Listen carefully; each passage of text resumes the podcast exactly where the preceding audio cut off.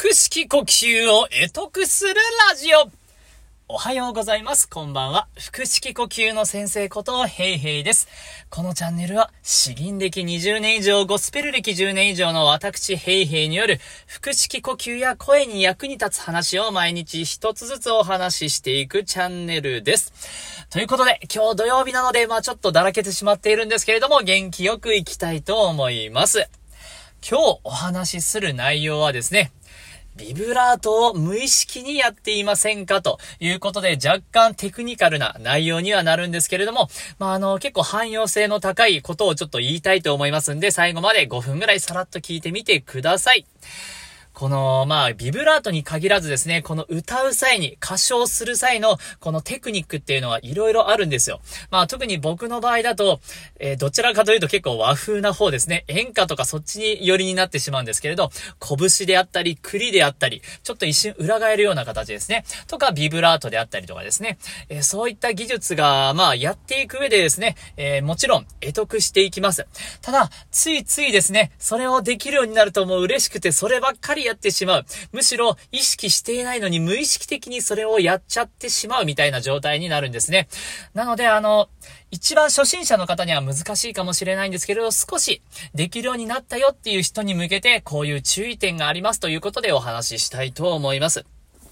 わかりやすいのはもうビブラートなんですね。もう、あーあーあみたいな感じで。どちらかというと僕はあの、喉のビブラートでやってるんで、このお腹からのビブラートできないのはちょっと大変恐縮なんですけれども、このビブラート、綺麗に入れるとですね、響きを、えー、まあ、あの、相手に伝えることができて、えー、汎用性の高いスキルではあるんですけれど、歌っているとですね、ついつい勝手にビビブラートを入れてしまって、もういろんなところがひたすら揺れ動いてるみたいな歌声になってる人がいるんですよ。僕もですね、もう以前そういう状態になっていて、まあ、詩吟でもですね、ビブラート別にありなんですよ。結構やっちゃったりするんですけど、それを意識的にやっている人と、まあ、そうじゃない人、無意識にただビブラートさせられている状態の人っていうのがいるんです。ここはですね、大きな大きな違いがあるんですよ。なんていうかな、えー、そうそう。ああ、あれですね。まあ演歌で、演歌でやりましょう。天城声が僕歌うの好きなんで、それでちょっとやろうと思うとですね、天城声、みたいな。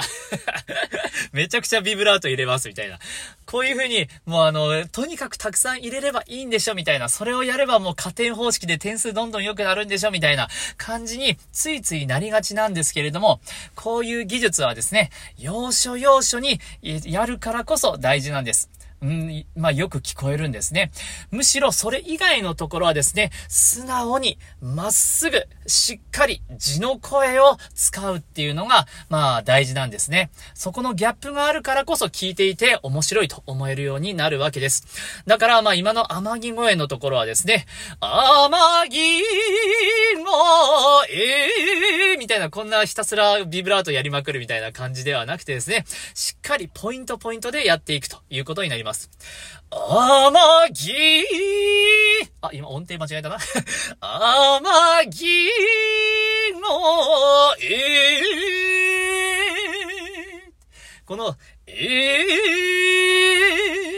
最初にまっすぐ伸ばしてから、ふわんわんわんわんわんっていう風に、えやるとですね、まあ、よりメリハリが効いていいという感じになります。もう、詩吟とかでもですね、もう、ビブラート大好きみたいな人結構いるんですよ。ひたすら揺れ動いてる。そして、この栗っていうやつも技術もね、よく使っちゃうんですよ。僕もよく甘えるんですけど、この、弁声、粛々、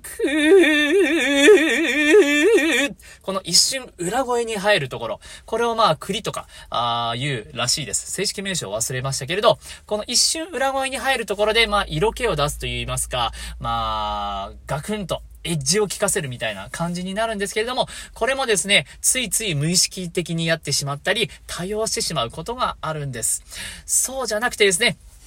もう、ここで聞かせたいから、ここでこういう風に、まあ、知ってもらいたいから、エッジを聞かせたいから、やるんですという、こういう、まあ、あの、意識的にやるかやらないかで、そのクオリティが変わっていくということになります。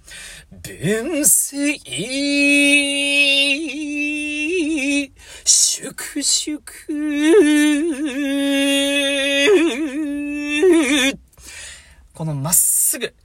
すぐが一番基本になります。それを腹式呼吸で鍛えて、もう練りに練った声で、シンプルに、ど真ん中、ストレートですね。その声を出した後に、細かい技術をポツンポツンポツンと入れてあげるからこそ、まあ聞いていて面白くなるのかなということで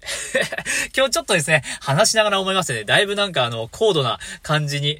テクニカルに寄りすぎてしまって申し訳ないです。えー、まあ、詩吟をやったり、演歌を歌ったり、まあ別に他の J-POP でもいいんですけれども、このビブラートを無意識にやらないように、やるからには意識的に、えー、小出しにしてですね、聞かせてあげるといいですよというお話ですでした。ちょっと